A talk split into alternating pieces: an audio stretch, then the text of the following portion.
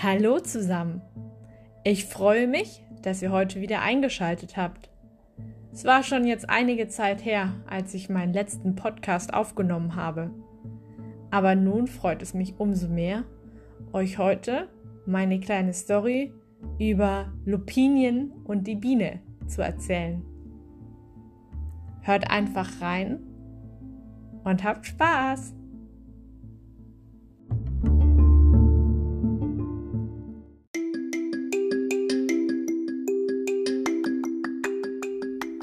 Von Lupinien und der Biene. Ein Aufruf zum Wandel.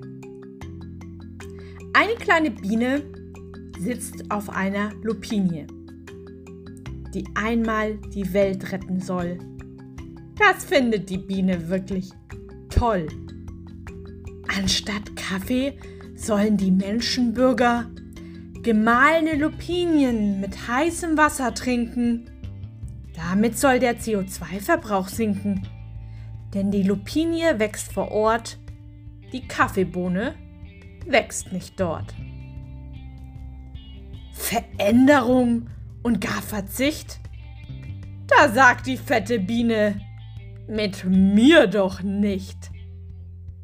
Ich lebe gut hier. Und warum soll ich mich ändern?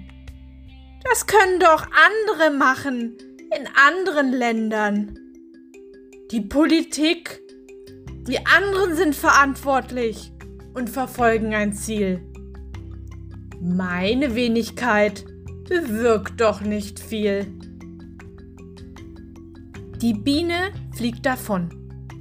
Weit, weit weg. Die Lupinie bildet in der Zwischenzeit tiefe Wurzeln von denen die Kaffeepflanze nur träumen kann. In Afrika, in Südamerika, die Böden von Dürre geplagt, können die durstigen Kaffeepflanzen nicht mehr richtig mit Wasser versorgen. Wie sieht er aus? Der Kaffeeanbau von morgen. Werden wir schlechteren und teureren Kaffee akzeptieren? Oder sollten wir es mit heimischen Lupinienkaffee probieren? Wir haben die Wahl. Die Biene war einmal.